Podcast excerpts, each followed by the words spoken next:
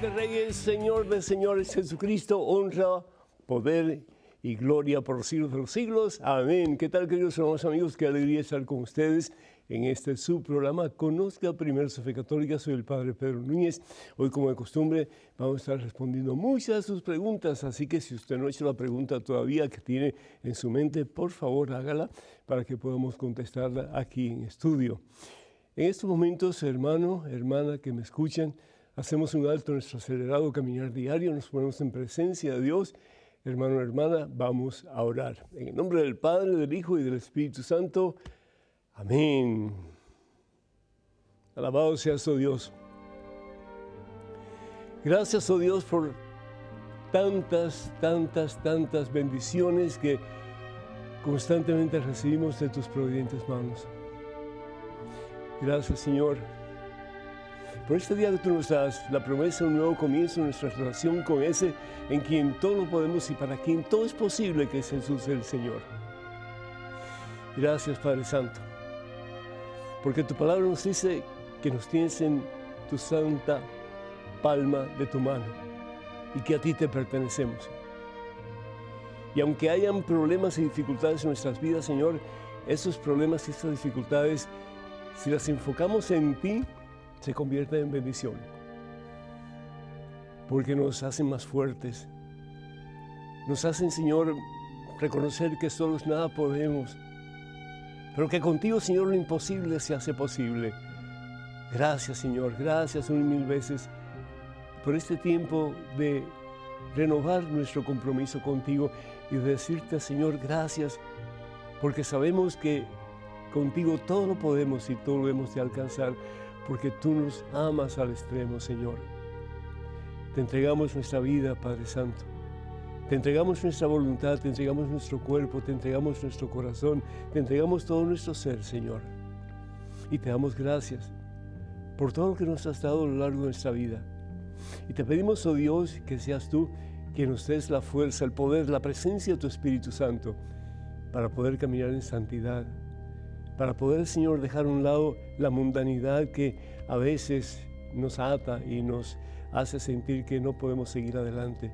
Señor, tú nos has prometido nunca dejarnos huérfanos, que estarás con nosotros siempre, aun en los peores momentos de nuestra vida, estarás con nosotros, Señor.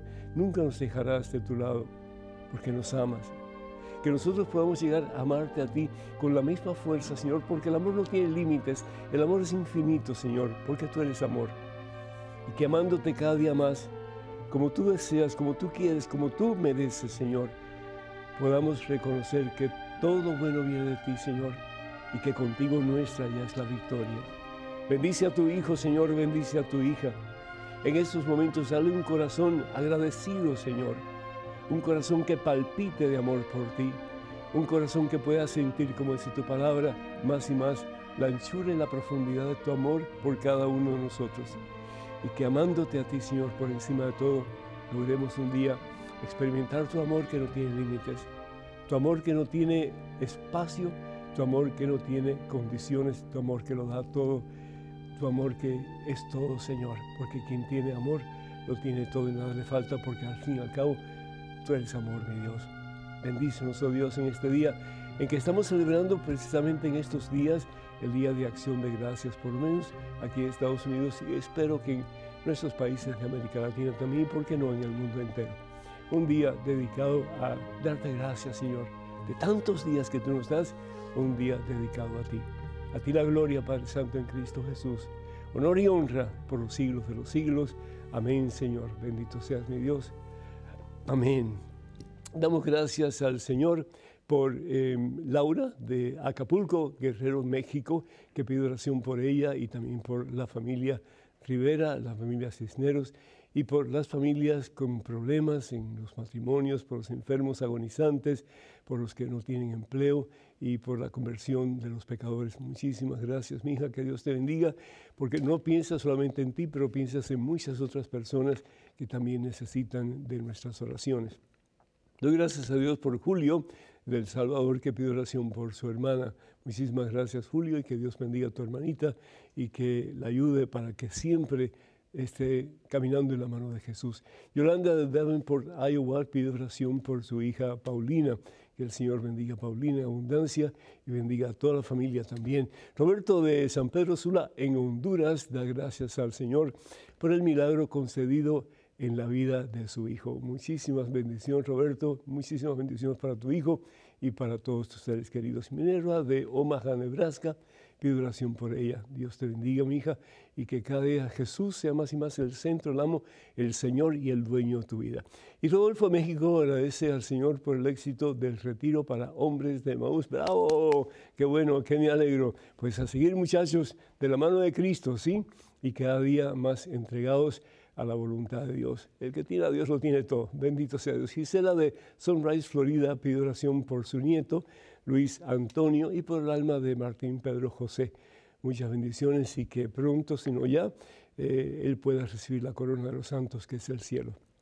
También pedimos por todos aquellos que solicitan nuestras oraciones a través de las redes sociales que usamos para comunicarnos con ustedes y recordarles que los únicos medios oficiales de las redes sociales de este servidor son las siguientes. En Facebook, vayan por favor a facebook.com diagonal P. Núñez. Facebook.com diagonal P. Pedro Núñez. Si no se han suscrito a la página, por favor háganlo para que puedan recibir regularmente mensajes que les puedan ayudar en su relación con el Señor.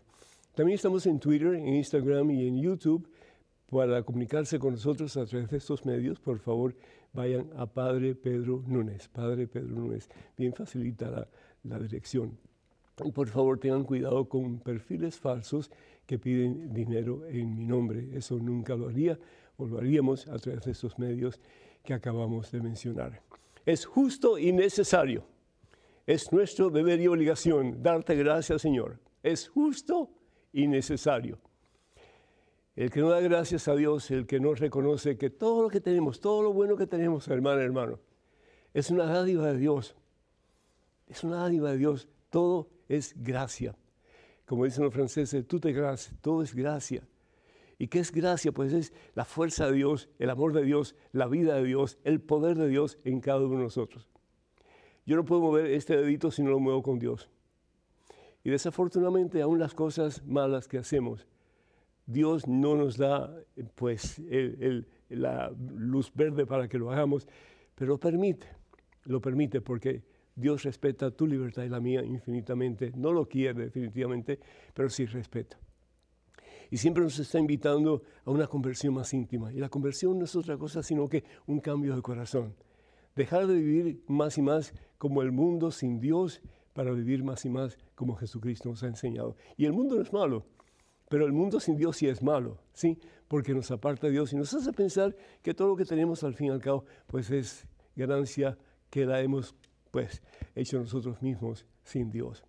Y qué triste, porque todo lo que tenemos, nos guste o no nos guste, lo sepamos o no sepamos, es un don de Dios. Es un don de Dios. Por eso el Salmo 136 dice lo siguiente, den gracias al Señor porque Él es bueno, den gracias al Señor. ¿Cuándo fue la última vez que le diste gracias al Señor? ¿Cuándo fue la última vez que dijiste, Señor, gracias por mi familia, gracias por mi vida, gracias por mi fe, gracias por Jesús que me ha salvado y me ha dado la posibilidad de un nuevo comienzo? ¿Cuándo fue la última vez que le dimos gracias al Señor? Somos profesionales en pedir, ¿verdad? Eso no nos cabe la menor duda. Y está bien pedir, porque igual que un niño que pide a su papá, a su mamá por algo, ¿verdad? Porque sabe que papá o mamá se lo puede dar.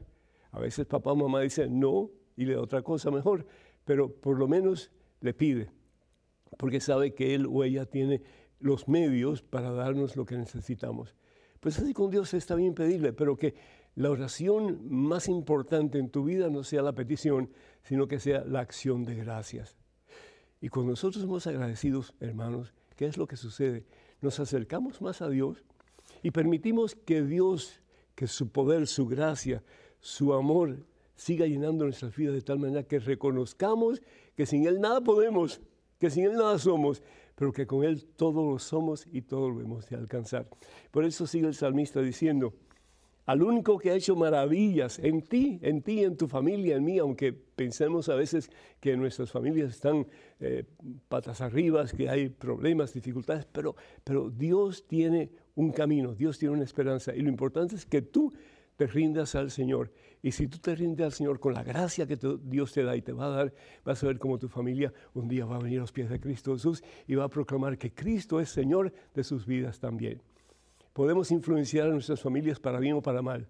¿sí? Darles buen ejemplo o mal ejemplo. Si hemos dado mal ejemplo, comencemos a dar buen ejemplo. Y si estamos dando buen ejemplo, hagamos el propósito de dar mejor ejemplo todavía.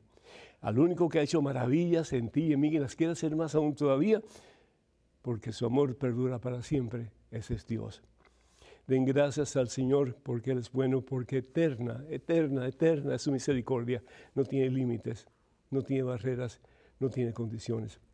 Un pasaje que me gusta mucho de la palabra de Dios está tomado del Evangelio según San Lucas, el capítulo 17, versículo 11 en adelante. Yo estoy seguro ustedes lo han escuchado muchas veces. Es el pasaje de los diez leprosos. La lepra en el tiempo de Jesús era tal vez la enfermedad más horrible que pudiera ser humano tener.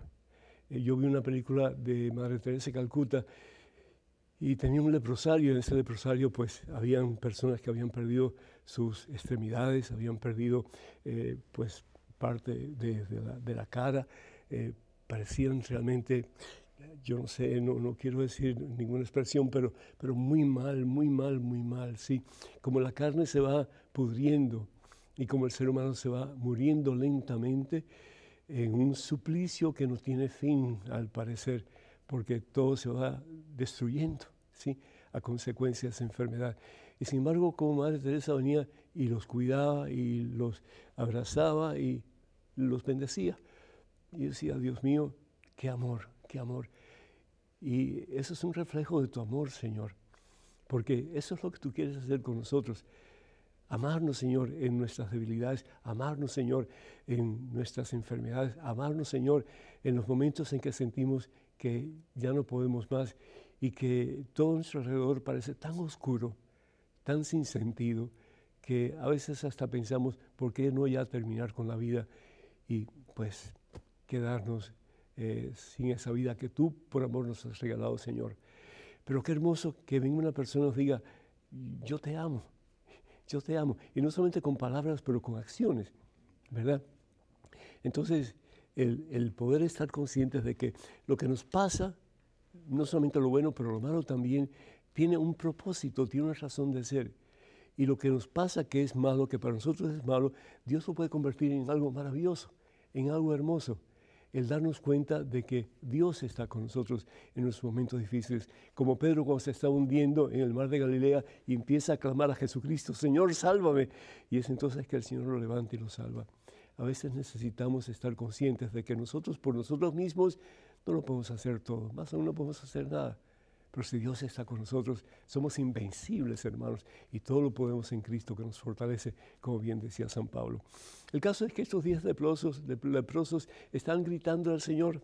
El Señor estaba en camino, pues, a Galilea.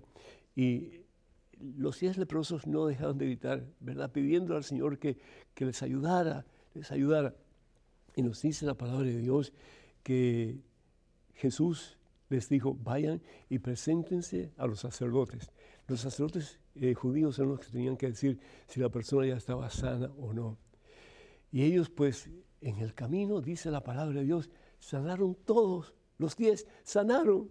Ya no estaban podridos, ya no estaban apestosos, ya no estaban con esas cargas horribles que no podían acercarse a nadie ni a su propia familia, porque eran considerados impuros.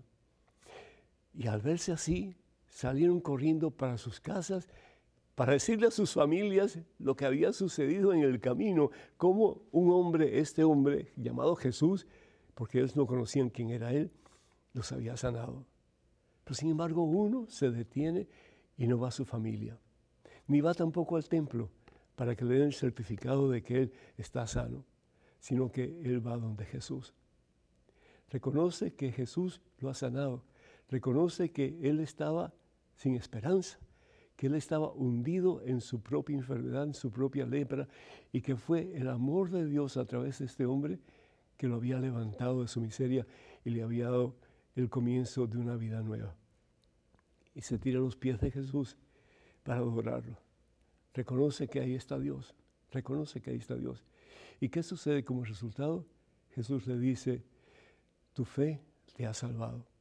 En otras palabras, cuando nosotros vamos donde Jesús con nuestros problemas, con nuestras situaciones difíciles, y le damos gracias, ¿sí? Porque aún el leproso ya no tenía lepra, pero sabe Dios cuántos otros problemas tendría. Pero sin embargo va a agradecerle al Señor, va a darle gracias al Señor, va a reconocer que Él solo ya no puede, pero que Jesús, si está en control de su vida y de su familia, todo lo puede y todo lo debe alcanzar. Y el Señor le dice, levántate, levántate, tu fe te ha salvado. Entonces no solamente lo limpia de la lepra, sino que le da la certeza de que siguiendo a Jesús, aunque sea de lejos, él va a experimentar salvación. Él regresa a su casa, sí, pero lleva a Jesús en su corazón. Él regresa a su casa, pero opta por ser un discípulo fiel de Jesucristo. Y eso nos llama el Señor, que nosotros cuando tenemos problemas y dificultades, que podemos decir, gloria a Dios, gracias Señor por este problema, por esta situación difícil, porque yo sé que tú vas a hacer alguna cosa maravillosa, que vas a hacer maravillas en nuestras vidas a medida que dejamos nuestras vidas en tus manos, Señor. Y el Señor lo hace. ¿Por qué? Porque nos abrimos a la presencia de Dios a medida que somos eh, pues agradecidos con Dios. Nos abrimos a su presencia, nos abrimos a su amor y el Señor puede orar poderosamente en tu vida y en la mía a medida que reconocemos que sin Él nada, pero que todo lo podemos en Él, que nos fortalece. Den gracias al Señor, porque Él es bueno. Él es bueno, Él es bueno. Den gracias al Señor, porque eterna es su misericordia.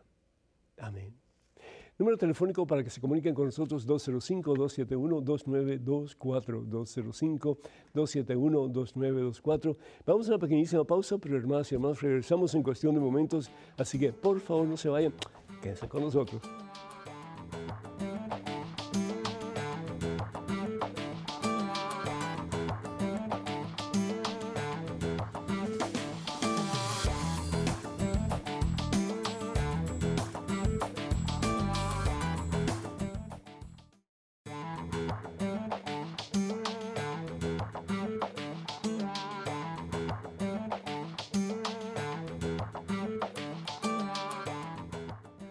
Bendito, alabado, exaltado sea el nombre de Cristo Jesús, hermanos y hermanos.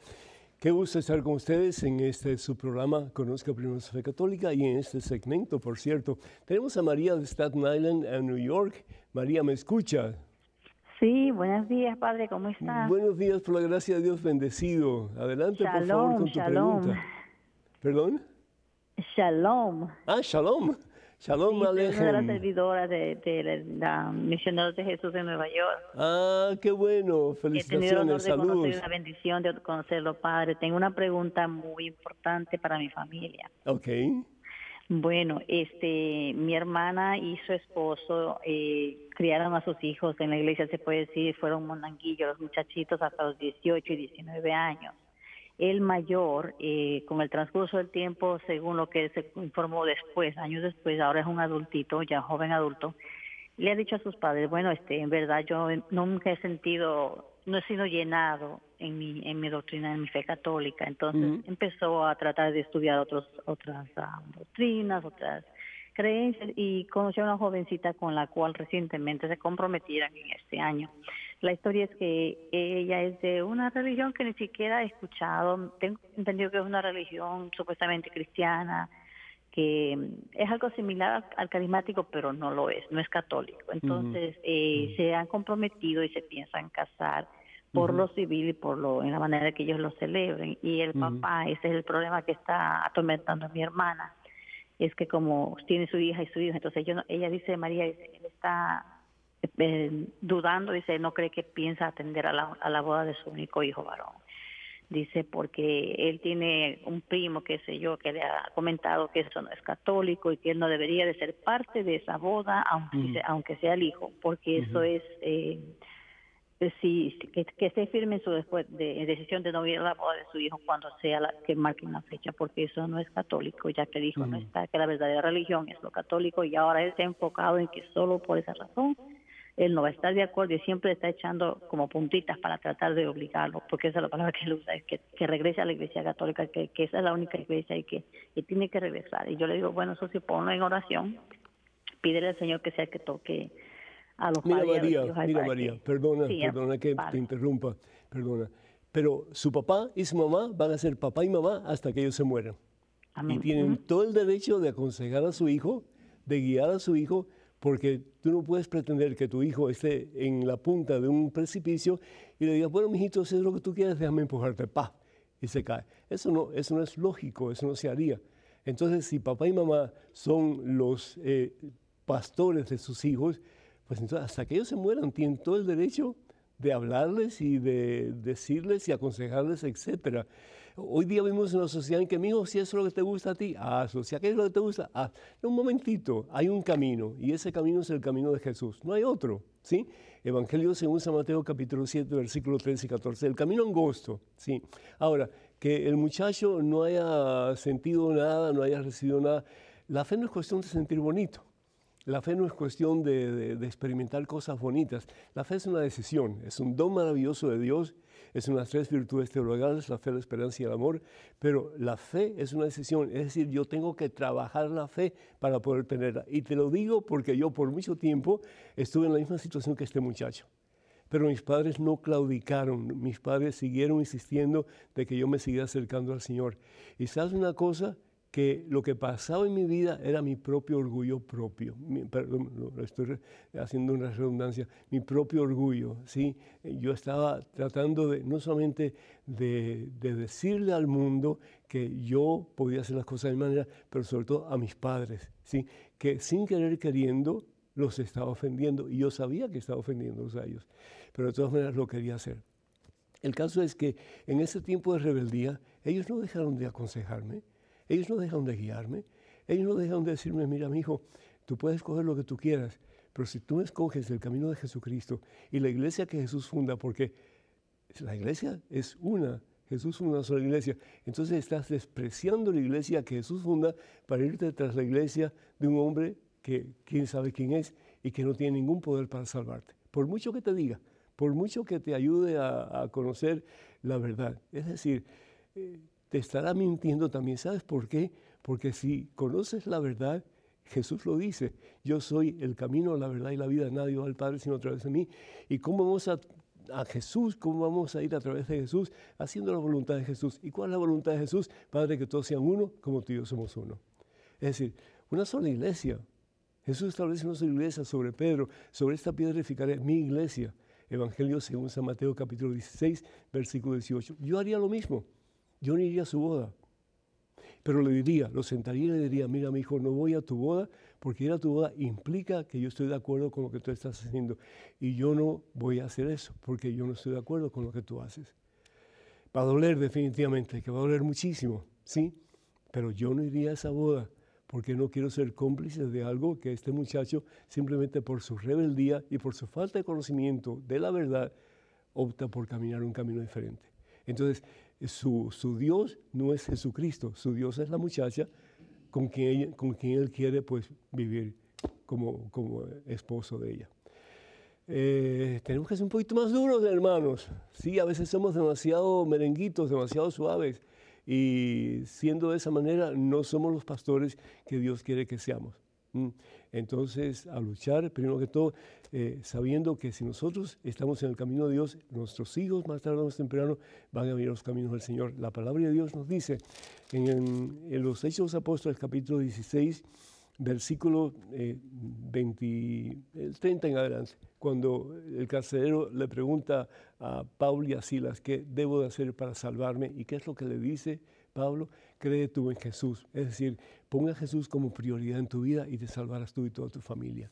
Entonces, tiene que comenzar con los papás, poner a Jesús de verdad como prioridad en la vida de ellos para que los hijos viendo lo que ellos hacen y cómo ellos se relacionan con el Señor Jesús, que ellos van a querer tener la misma experiencia de Dios, pero tiene que comenzar con papá y mamá. ¿Y qué es lo que hace el carcelero? Manda a traer toda la familia, de los mayores hasta los más jovencitos, y son todos bautizados para la gloria de Dios.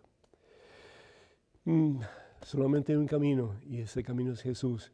Y el camino de Jesús, Jesús lo ha trazado, dándonos a conocer su iglesia, dándonos a, amar su iglesia y a vivir según pues, la doctrina de la iglesia, que al fin y al cabo es la misma doctrina de Dios. cuenta con estas oraciones. Tenemos un correo electrónico, una pregunta, adelante por favor. Buenas, Padre Pedro Núñez. No sé cómo manejar esta pregunta. Trabajo en una oficina de diseño arquitectónico. Uno de los clientes de esta compañía es una pareja gay. ¿Es correcto que como católicos llevemos a cabo un proyecto de vivienda para esta pareja de hombres? Yo no discrimino a nuestros hermanos con estas inclinaciones. Tengo conocidos y no puedo tratarlos de otra forma sino como mis hermanos, hijos del mismo Dios. Saludos y gracias. Anónima. Muchísimas gracias, Anónima. Pues tú construyes una casa no para que la gente que vive en esa casa haga cosas que no están de acuerdo con la voluntad de Dios. Tú simplemente estás construyendo una casa. Ahora, si tú estuvieras construyendo, y perdonen la palabra, un burdel, pues ya sería algo diferente, porque entonces tú estarías implicada en el pecado que se va a cometer en ese lugar. Pero simplemente si es una casa, es una casa. Hoy puede vivir fulano, mañana puede vivir mengano, etcétera, ¿no? Eh, ¿Y qué pasa en cada casa? Pues solo Dios sabe. Nosotros no somos guardianes de nuestros hermanos al punto de tener que ver qué es lo que pasa en cada casa y si aceptamos lo que esa persona o esas personas están haciendo o no. Entonces, somos guardianes en el sentido de que tenemos que tratar de luchar para que las personas que están bajo nuestra responsabilidad y en una forma muy concreta, las personas que eh, servimos y a quienes estamos llamados y obligados a cuidar y a pastorear, que vayan por el camino al bien. Pero en este caso tú ni conoces a la pareja, y pues simplemente tú estás construyendo una casa. Igual que una, una fábrica que construye, no sé, eh, herramientas para, para operar. Y tú estás construyendo herramientas para operar y sabes que de ahí va a haber herramientas que se van a utilizar para, para abortos, pero tú no estás contribuyendo con el aborto directamente. Es decir, tú no tienes culpa ninguna, tú simplemente estás construyendo ese tipo de, de, de herramientas que son necesarias para diferentes tipos de, de cirugías. Así que tranquila, no te preocupes y si tienes que hacer esa casa, pues hazla pensando que no la estás haciendo para nada ni nadie en particular, sino que es una casa que te han pedido que diseñes. Y eso es todo, ¿sí? Que Dios te bendiga. Tenemos un correo electrónico con una pregunta. Adelante, por favor. Buenas, Padre Pedro. Soy de Colombia y tengo 72 años. A los 20 años, 1970, en ese entonces era mayor de edad a los 21 años. Me casé con una chica de 15 años, pero a los tres años nos separamos de común acuerdo. De esa unión nació una, una, hija, pero una vez separados, ella no me dio derecho a la paternidad y nunca más la pude volver a ver. En 1977 conocí a la que hoy es mi señora después de 45 años de convivencia, de la cual nacieron dos varones que hoy en día son profesionales. Somos una familia muy creyente y cumplidoras de la fe y mi religión. Siempre que nos confesamos no podemos comulgar, por lo que vivimos en unión libre. Pero después de vivir 45 años respetándonos y amándonos, deseamos poder comulgar. Consideramos que cumplimos más con lo exigido en el matrimonio ante Dios, con el respeto, la unión, la entrega mutua. Deseamos estar en paz con Dios debido a nuestra edad. ¿Qué debo hacer para morir dignamente y bajo el amparo de la Iglesia y de Dios y no morir en pecado? Le agradezco su respuesta y agradezco su consejo. Atentamente, Jaime Enrique. Jaime Enrique, que Dios te bendiga y te felicito por todo este tiempo que has estado eh, siendo fiel a la persona que escogiste para que fuera tu pareja. Y digo tu pareja, pero no tu esposa, ¿verdad? Porque ustedes no están casados debidamente ante el Señor, ante Dios, por la iglesia que la instituye, que es la iglesia católica. Qué pena que haya pasado todo este tiempo, ¿verdad? Y que ustedes no hayan comenzado un proceso de nulidad del matrimonio. Lo que significa el proceso de nulidad es que la iglesia determina que ahí nunca hubo un matrimonio cristiano, es decir, nunca hubo un sacramento y por lo tanto nunca hubo un matrimonio punto. Aunque haya habido eh, causas externas, como por ejemplo el sacerdote, la pareja, el templo, etc., pero sin embargo, en lo interior nunca hubo realmente ese compromiso de vivir hasta que la muerte los separara. Entonces, eso puede ser causa para anular el matrimonio y también pues ustedes están muy jóvenes para tomar una decisión tan seria como esa. Yo lo que haría es, eh, hablaría con el párroco de tu comunidad, de tu iglesia, le explicaría la situación y le pediría que te ayude a comenzar el proceso de nulidad de tu matrimonio. Se puede demorar un poco de tiempo, pero por lo menos ustedes tienen el deseo de hacer las cosas como Dios manda, y no solamente por ustedes, pero por sus hijos también quieren dar el mejor ejemplo. Tú no puedes decir a tu hijo, cásate por la iglesia y ustedes no están casados por la iglesia. No puedes decir a tu hijo, hagan tal cosa y ustedes están haciendo otra cosa diferente. En otras palabras, la mejor manera de enseñar o de aconsejar es uno viviendo lo que está enseñando o lo que está aconsejando. Entonces yo sí les suplico en nombre del Señor Jesús que hablen con el sacerdote de la parroquia de ustedes, eh, si es posible con esa persona, y que esa persona pues les ayude a comenzar ese proceso para anular el matrimonio. Y el tiempo pasa rápido y van a ver como dentro de muy poco tiempo se van a poder delante de Dios unir sus vidas para siempre.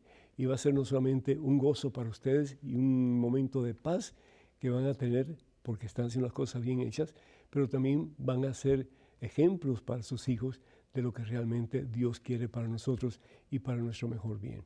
Así que ánimo y adelante, con Jesucristo todo se puede y todo se alcanza. Bendito sea Dios. Tenemos en estos momentos, creo que un correo, no estoy viendo nada en pantalla, así que despiértense chicos porque no sé lo que está pasando. Sí, correo listo, ok, gracias. A ver, en estos momentos un correo, una pregunta, adelante por favor.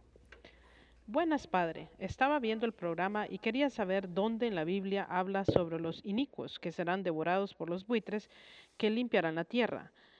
Yo lo leí hace más de 10 años y por más que lo busco no lo encuentro. Le escribe una fiel oyente del canal, Jenny desde Costa Rica. Muchísimas gracias, mija. Eh, realmente, pues, no lo vas a encontrar en ninguna parte porque eso no, eso no existe de tal manera. Eh, si nosotros vamos a, la Santa Biblia, lo que eh, Jesús utiliza es un, dicho, un refrán que es muy común en los tiempos de Jesús, y es que donde está el cuerpo muerto de la persona, pues ahí, o del animal, pues ahí están los buitres, eso es lo que, lo que dice la, la palabra de Dios. Y también, por ejemplo, en el libro de Job, en el capítulo 39, versículo 30, dice, alimenta con sangre y a sus pichones y llega al instante donde cae el cuerpo. Es decir, los buitres siempre están buscando el cuerpo para alimentarse ellos y alimentar a los suyos. Y el Señor Jesús pues dice en el Evangelio según San Mateo capítulo 24, versículo 28, donde hay un cadáver, ahí se juntan los buitres. Y eso es todo lo que vas a encontrar en la Santa Biblia. ¿Y por qué dice eso Jesús? Porque Jesús está hablando ya del fin del mundo. Y lo que está diciendo es que va a acontecer. En la misma forma que el buitre busca eh, pues, el animal muerto para comerlo, pues también el fin del mundo llega. ¿Cuándo va a llegar? No es cuestión que nos interese a nosotros porque no sabemos ni el día ni la hora. Bien dice el Señor, el Padre es quien lo sabe. Pero a nosotros nos toca una cosa y estar preparados, estar listos para que cuando venga el Señor nosotros podamos pues ir a su presencia y recibir la corona de los santos, que es el cielo, o si tenemos que pasar por purgatorio, que el purgatorio sea algo leve, para que un día podamos entrar en la misma gloria de Dios. Pero eso es lo que dice, ¿verdad? Donde hay un cadáver, ahí se juntan los buitres. Es algo como que diciendo, bueno, pues va a ser así, porque esa es la forma en que se ha hecho y se va a hacer, porque los buitres siempre buscan el cadáver. Que ustedes eh, estén conscientes de que el fin viene, pero cuando viene nadie lo sabe, por lo tanto tenemos que estar listos, preparados, para que cuando venga ese momento podamos decirle, Señor, misión cumplida, misión cumplida, aquí estoy para recibir la corona de los santos que es el cielo. Y entonces, ay Dios mío, va a haber gozo, va a haber gozo, va a haber alegría, hermanos, va a haber felicidad. ¿Por qué? Porque imagínate tú poder decirle, Señor, no perdí a ninguno de los que tú me diste y sobre todo ustedes papás, ustedes abuelitos, ¿verdad? No pierdan esa posibilidad, no pierdan esa misión.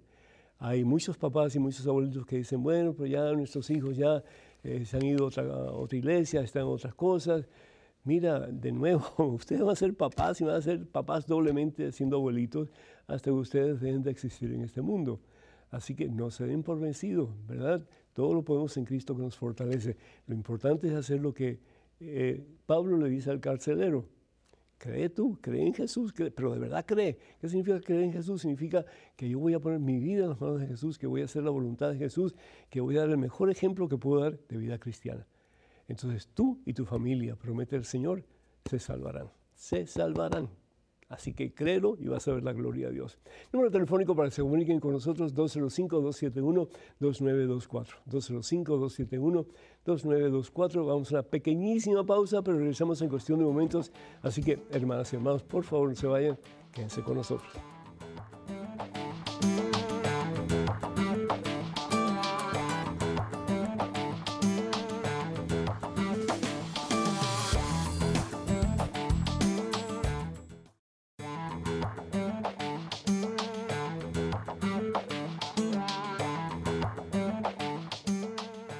Gloria al Rey de Reyes, gloria a Jesucristo, nuestro Señor y Salvador, en quien todo lo podemos y en quien todo podemos esperar, porque Él es la victoria y la vida eterna. Hermanos y hermanos, bienvenidos a este segmento de su programa. Conozca Primero Fe Católica, soy el Padre Pedro Núñez. Tenemos a Luis Ángel de Costa Rica, vía telefónica. Luis Ángel, ¿me escuchas? Sí, Padre, qué alegría poder escucharle. Qué alegría escucharte, Luis Ángel. Bienvenido. Adelante, por favor. Gracias, padre. Eh, aprovecho para hacerle una pregunta que me ha venido inquietando con respecto a, buenos amigos cercanos que tengo aquí. ¿Qué pasa, padre, con esas personas que, que han vivido una vida buena, este, tal vez fieles en su matrimonio, justos en sus trabajos, este, eh, pero, pero no han venido practicando una vida sacramental de manera regular, es decir, no acuden al sacramento de la penitencia, no reciben este, regularmente la Eucaristía. ¿Qué pasa cuando estas personas mueren, Padre? ¿Qué, ¿Qué, pasa con la salvación de estas personas? ¿Cuántos años tienes para, para hablar de esto? vamos, a tratar vamos a tratar de resumirlo en, en breves palabras. Primero que todo, solo, solo Dios sabe, solo Dios sabe. Pero ¿para qué arriesgar nuestra salvación eh, haciendo las cosas de nuestra manera en vez de hacer las cosas a la manera de Dios? Y Dios nos pide no que seamos buenos, Dios no quiere gente buena, ¿sí? Dios quiere gente santa. Y esa es nuestra vocación como cristianos, ser santos, ser como Jesús. El Señor Jesús lo dice en el Evangelio según San Lucas, es decir, que el discípulo no puede ser diferente al maestro, más aún si el discípulo se deja formar, llega a ser como el maestro. Imagínense ustedes un montón de eh, discípulos de Jesús que realmente proyecten, eh, reflejen la presencia de Jesús en sus actitudes, en su forma de hablar, en su forma de servir, en su forma de amar, en su forma de perdonar. Este mundo sería diferente. Pero desafortunadamente nos convertimos en piedra de tropiezo cuando hacemos de nuestra fe eh, algo a nuestra manera. Y, eso Dios no lo quiere. Bien lo dice en Apocalipsis capítulo 3, o calientes o fríos, los tibios los expulso de mi boca. Entonces, estar consciente, Luis Ángel, que las obras por sí mismas no salvan, igual que la fe por sí misma no salva. La fe tiene que producir obras, bien lo dice Santiago, ¿no es cierto? Y la obra sin fe está muerta también, como la fe sin obras está muerta. Eh, puede ser una, una, persona muy humanista, una persona muy, ah, ah, muy, muy dada a servir a los demás, pero si Dios no está en el centro de tu corazón, como que eh, lo has sacado del centro de tu corazón. Entonces, ¿cómo Dios puede habitar en tu corazón, en tu vida, si realmente Él no es la parte más importante de tu existencia? Eh, tienes entonces otros dioses fuera del único verdadero Dios. Y eso es un problema serio, eso es peligroso. ¿Por qué? Porque al fin de tu vida eh, pues, ¿qué le vas a dar a Dios? ¿Qué le vas a decir a Dios? Ah, yo hice cosas muy buenas. Bueno, Fidel Castro hizo cosas muy buenas también. Y perdonen ustedes los cubanos que me están escuchando. Hizo cosas horribles, pero hizo cosas muy buenas también. Entonces, porque hizo cosas muy buenas también, pues entonces tiene el derecho al cielo. No, un momentito. El cielo no se gana con obras. El cielo no se gana con la fe solamente, porque la fe que no produce obras está muerta. Y las obras que no producen fe, pues está muerta también porque entonces todo es acerca de mí, lo que yo quiero hacer con mi vida, yo voy a regir mi propio destino, yo voy a hacer las cosas que yo creo que son buenas y a Dios no lo incluyo porque al fin y al cabo yo sé mejor que Dios lo que yo tengo que hacer. Es un acto de soberbia terrible, terrible, terrible. Entonces, por favor, a esos amigos tuyos que están como que en el medio entre la salvación y la perdición, empújalos hacia la salvación, porque si no, solo Dios puede juzgar en, ese, en esa situación, ¿verdad? Y lo menos que quisiéramos es que esas personas no alcanzaran el cielo porque optaron no por hacer la voluntad de Dios, sino que por hacer su propia voluntad. Que Dios te bendiga, mi hijo. Gracias por tu llamada. Tenemos en estos momentos una pregunta. Adelante, por favor, un correo electrónico. Padre Pedro, me llamo Mario Barajas y le escribo desde Ciudad Victoria, Tamaulipas, México. Se acostumbra en mi país cuando se va a acostar o levantar al niñito Dios, rezar el rosario y quemar incienso.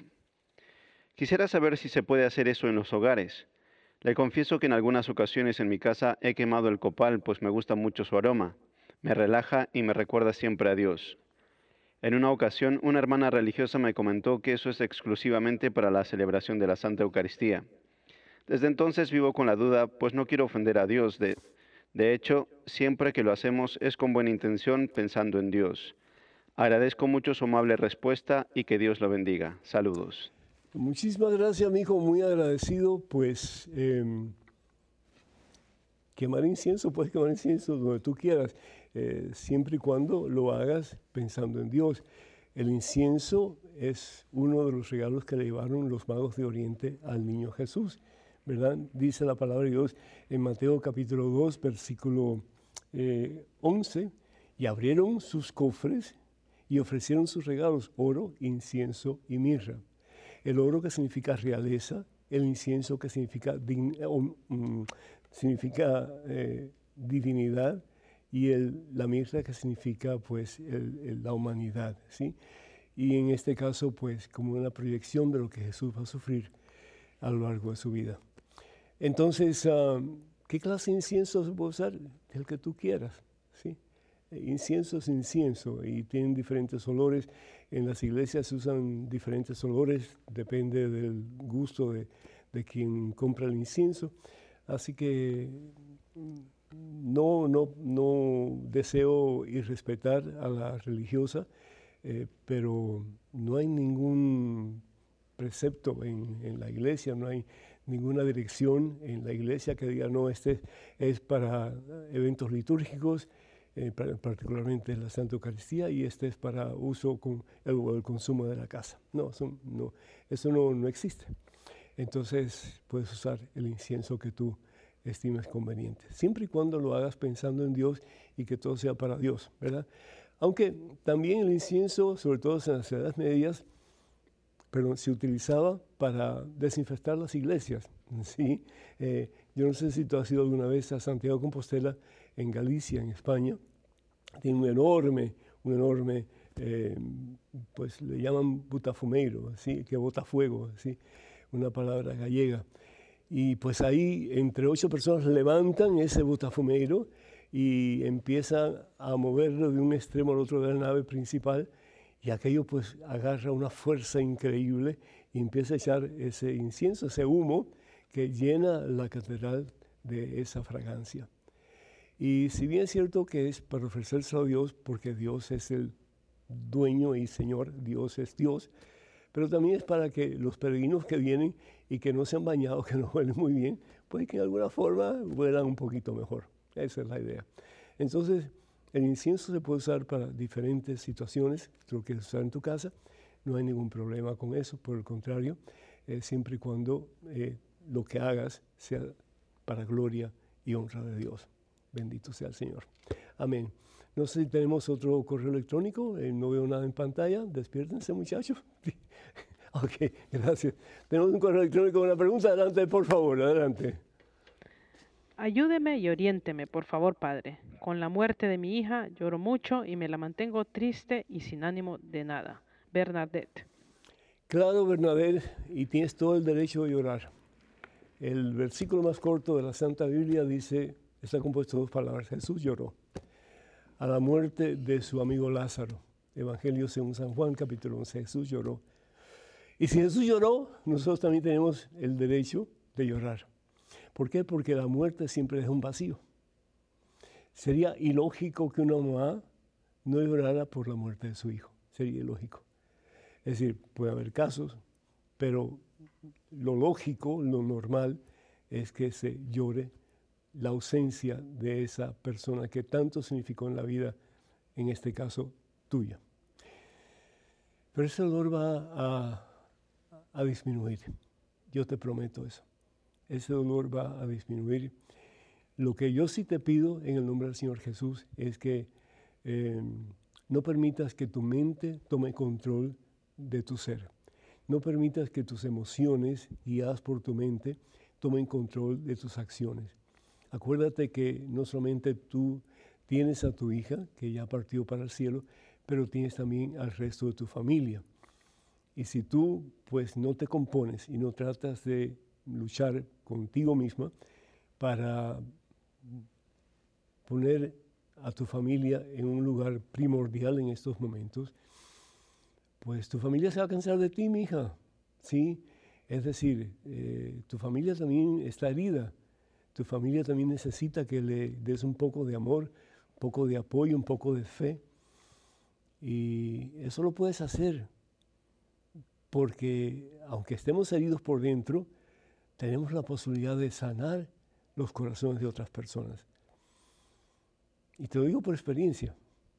Cuando mis padres mueren, yo sentía como que el mundo se venía encima, ¿no? Un silencio de sepulcro sentía cuando entré en la casa de mis padres. Todo en, una, eh, una soledad que, abrumaba. Y, yo decía, ¿y qué voy a hacer ahora? Yo no tengo a nadie. Eh, mis hermanos tienen sus esposas, tienen sus familias, pero yo no tengo a nadie. Y no me daba cuenta que yo sí tenía a alguien, los tengo a todos ustedes. Pero yo comencé a darme cuenta de que sí tenía no solamente a hermanos y hermanas de comunidad, pero sobre todo que yo tenía a Jesucristo como lo más importante en mi vida. Y empecé a, acercarme a Él, empecé a dialogar con Él, empecé a entregarle mi, dolor, mi vacío, mi, mi incapacidad de, de, ser feliz, sabiendo que mi madre, mi padre, estaban en las mejores manos, en las manos de Dios. No me cabía la menor duda, pero sin embargo es el egoísmo, ¿verdad?, que hay dentro de uno que le impide, primero que todo, estar consciente de que eh, la muerte no es el fin, sino que es el principio de la vida eterna que Jesús nos ha prometido. Evangelio según San Juan, capítulo 11, versículo 25. Yo soy la resurrección y la vida. Yo soy el que cree en mí, vivirá para siempre. Pero eso como que poquito a poco se va haciendo importante en nuestra vida. Y eso es lo que yo pido para ti. Mm, que está bien que llores. Jesús lloró, está bien que llores. Pero al mismo tiempo que estés consciente, primero que todo, que tu hija está mejor que tú. Y si tú realmente estuvieras consciente de que tu hija está mejor que tú, tú serías feliz. Y no solamente serías feliz porque ella está mejor, pero feliz sabiendo lo que promete el Señor que un día vamos a estar todos juntos. ¿Sí? Eh, lo que ojos no han visto y, ojos y oídos no han escuchado, lo vamos a poder ver, lo vamos a poder escuchar. Las maravillas, las maravillas poderosas que Dios tiene preparado para aquellos que le aman. Entonces, demos gracias al Señor. Yo te invito para que en este tiempo de acción de gracias, des gracias a Dios por tu hija. Aunque te cueste, le des gracias a Dios porque ella ya no sufre, ella ya no padece ella ya no está en este valle de lágrimas, ella está en la presencia de ese que un día abrió sus brazos en la cruz para darle vida y salvación eterna, que es Jesucristo. Y deja de sentirte víctima, hermana, deja de sentirte víctima, porque lo que estás haciendo, sintiéndote víctima, es dañándote a ti misma y dañando a las personas que están a tu alrededor, particularmente a tu familia. Háblales de Dios, eh, apóyalos en estos momentos difíciles y sobre todo ayúdales para que a través de tu amor, de tu cariño, de tu presencia, eh, tu familia toda, particularmente los más jóvenes, reconozcan que la fe es necesaria, porque la fe es capaz de levantarnos de nuestras caídas, de nuestras miserias y de darnos un horizonte diferente, un horizonte diferente al que da el mundo, un horizonte en que creemos que estamos de paso aquí y que vamos hacia la presencia de Dios, que es el cielo.